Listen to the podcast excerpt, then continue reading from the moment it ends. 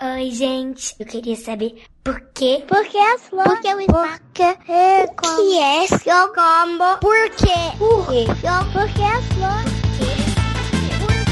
Está começando mais um Psy Kids, onde crianças perguntam, os cientistas respondem. Sai, kids, porque sim não é resposta.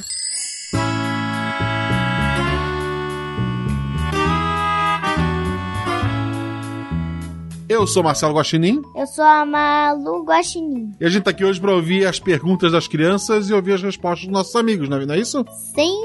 Se você também tem uma criança em casa hiperativa e quer mandar uma pergunta pra gente, manda pra contato@saicast.com.br. Se você é padrinho de algum dos grupos do, do Portal Deviante que participa a gente que tá gravando, eu, Fenca, Jujuba ou Tarek, pode mandar diretamente pelo WhatsApp ou pelo Telegram pra gente que a gente repassa pra equipe. Mas vamos lá respondendo as perguntas. E a primeira pergunta que eu tenho aqui é do Cauli, de 6 anos. Vamos ouvir o que ele pergunta, Malu? Vamos. Ele mandou a pergunta por escrito, então a Malu vai ler pra gente. Por que os astronautas ainda não descobriram se tem alienígenas nos planetas? E quem vai responder isso é o nosso querido amigo Naelton. Vamos ouvir, Malu? Vamos. Você sabe a resposta? Qual é a resposta, então? A resposta é porque não existe.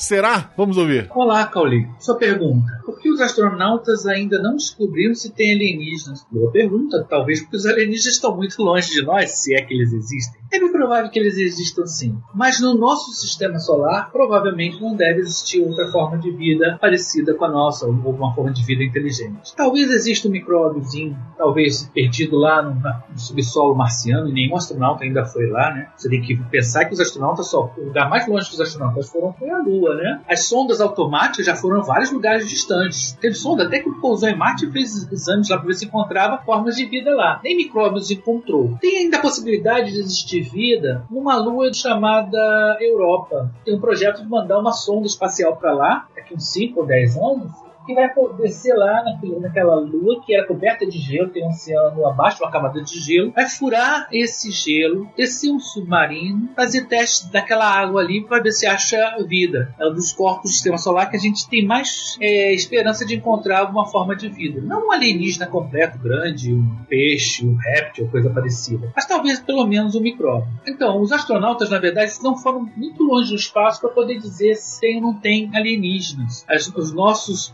nossas medidas mais distantes não vão muito além dos, dos limites do nosso sistema solar. Fora do nosso sistema solar, nós sabemos que existem planetas, já foram achados mais de 4 mil deles, mas a gente não tem instrumentos nem telescópios capazes de ver esses objetos tão distantes. Na verdade, a gente não conseguiu enviar nenhuma sonda espacial, muito menos um astronauta, para fora do nosso sistema solar. E é lá que provavelmente devem existir algumas formas de vida alienígena. Então a gente não sabe, não descobriu ainda, porque ainda não explorou o suficiente. Quem sabe se no futuro, desenvolvendo naves espaciais mais rápidas, que se movam mais distantes, ah, os- nós, os astronautas do futuro, descubram alienígenas. Por enquanto, a gente não descobriu, nem eles visitaram a gente, pelo menos não de forma comprovada. Tá? Então é isso, vamos aguardar. Acho que até respondeu sua pergunta. Até logo. Então Naelton disse que a gente nunca encontrou, talvez exista, que ele acredita que talvez existe. E aí, o que, que tu acha, Malu? Eu acho estranho, porque eu acho que ET não existe nem alienígena. Se tu encontrasse um micróbio em outro planeta, que nome tu daria pra ele? Sei lá. Malu? um micróbio malu alienígena. Mas vamos continuar aqui ouvindo mais uma pergunta. Agora mais pé no chão do Davi, de 4 anos. Vamos ouvir a pergunta do Davi. Eu se chamo Davi. Eu tenho quatro anos. Eu quero saber como que a cidade foi criada. Como a cidade foi criada, Malu? Como é que a cidade foi criada? Eu sei, com os construtores que pegaram as coisas, mas precisava, eu acho, de areia, né? Pra fazer vidro.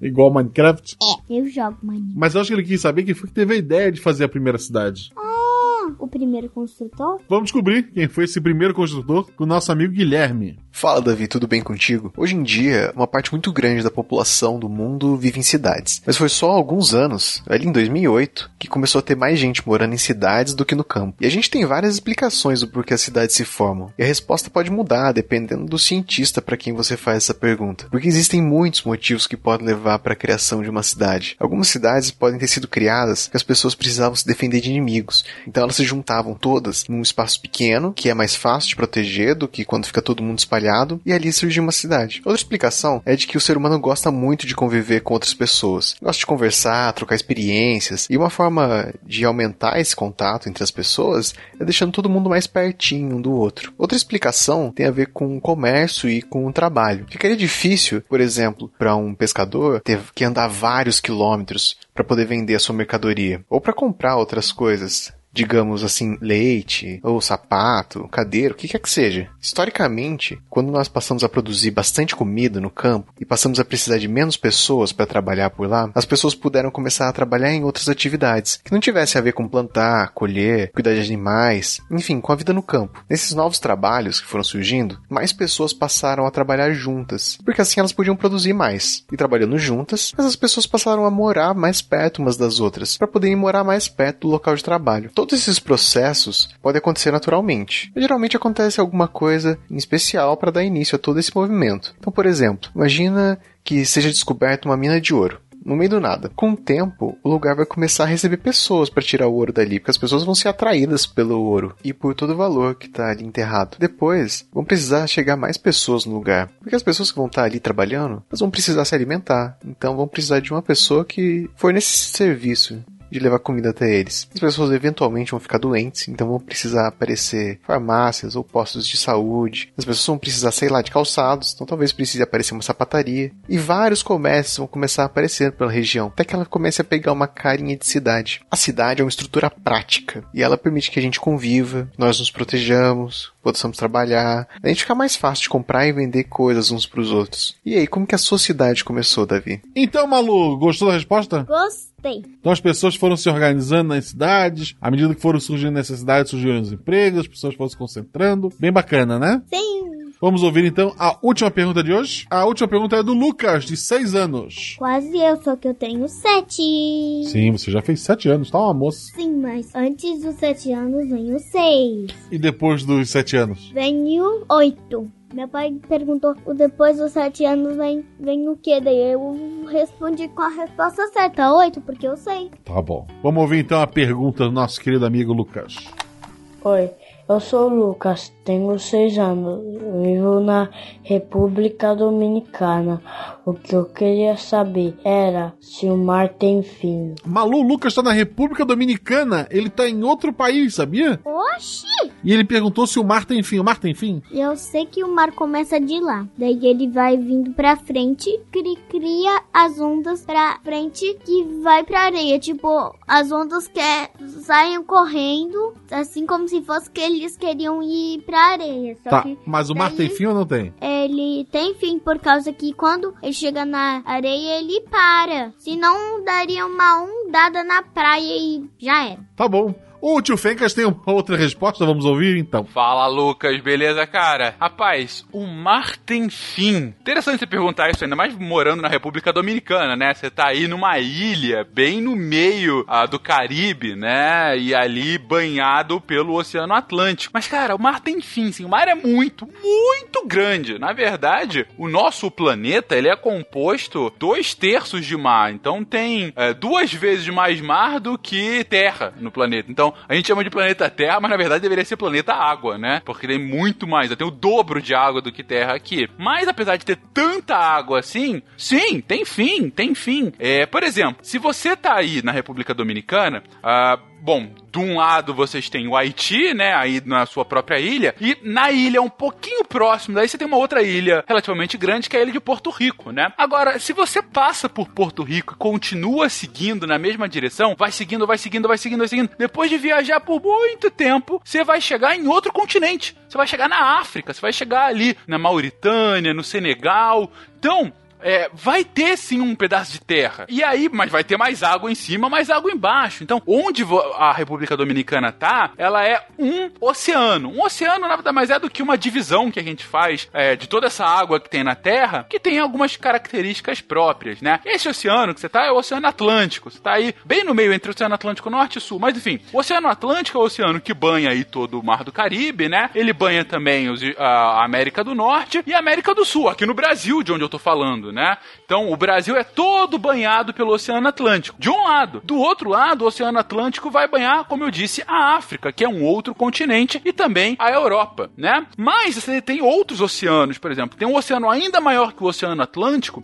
que é o Oceano Pacífico. O Oceano Pacífico fica do outro lado das Américas, né? Ele banha de um lado as Américas do Norte, Central e do Sul, e do outro ele banha toda a Ásia e a Oceania. É um oceano grande, muito, muito grande mesmo, o Oceano Atlântico. Ainda tem um terceiro oceano realmente grande, que é o Oceano Índico, que fica mais ali também pro sul da Ásia e perto da África. Mas, cara, o ponto é, por que que o mar acaba? É, ele não, não tem fim? Porque a nosso planeta é redondo. Então, se, mesmo se você tiver num ponto em que você não tenha qualquer tipo de terra por perto, sei lá, se você for muito ao sul da América do Sul e como ficar dando volta, vai parecer que o mar não vai acabar, mas na verdade você tá dando volta no planeta Terra. Então ele tem fim, ele tem fim que é como se fosse uma bola. Então, se você. Imagina que você pega uma bola, uma laranja, enfim, qualquer coisa que seja tenha esse formato esférico, né? Você começa a girar a bola. Você tá girando, girando, girando, girando, girando. Parece que a bola não tem fim, mas na verdade ela tá dando uma volta nela mesma, entendeu? Então, sim, o mar, os oceanos, a água, parece que não tem fim. Pare... E realmente é muito, muito grande. Mas tem fim, sim, Lucas, tem fim. Abração pra você, cara. Então, mar tem fim, Malu, olha só. Eu sabia! Eu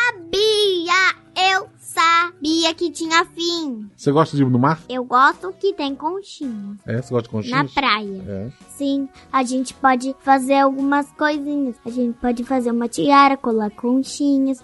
A gente pode fazer uma pulseira de conchinhas, dá pra fazer. Dá pra fazer um colar de conchinhas. Então é isso, pessoal. Um beijo no coração de vocês. Não esqueça, se você tem uma criança cheia de perguntas, manda pra gente, contato arroba saicast.com.br. Manda pra cá, que Fencas, Tarek, Jujuba, eu e a Malu estamos aqui pra responder você. Até o próximo episódio. Se cuidem, cuidem das suas crianças e, se possível, fiquem em casa e cuidem-se. Por que que as pessoas têm que ficar em casa e se cuidar, filha? Pra não pegar Covid, que também é como coronavírus. Se cuidem. Beijos. Tchau.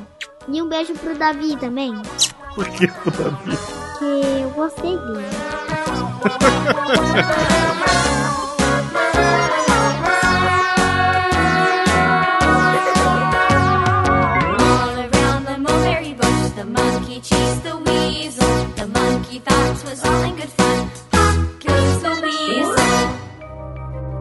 Este programa foi produzido por Mentes Deviantes. deviante.com.br Esse podcast foi editado por Nativa Multimídia.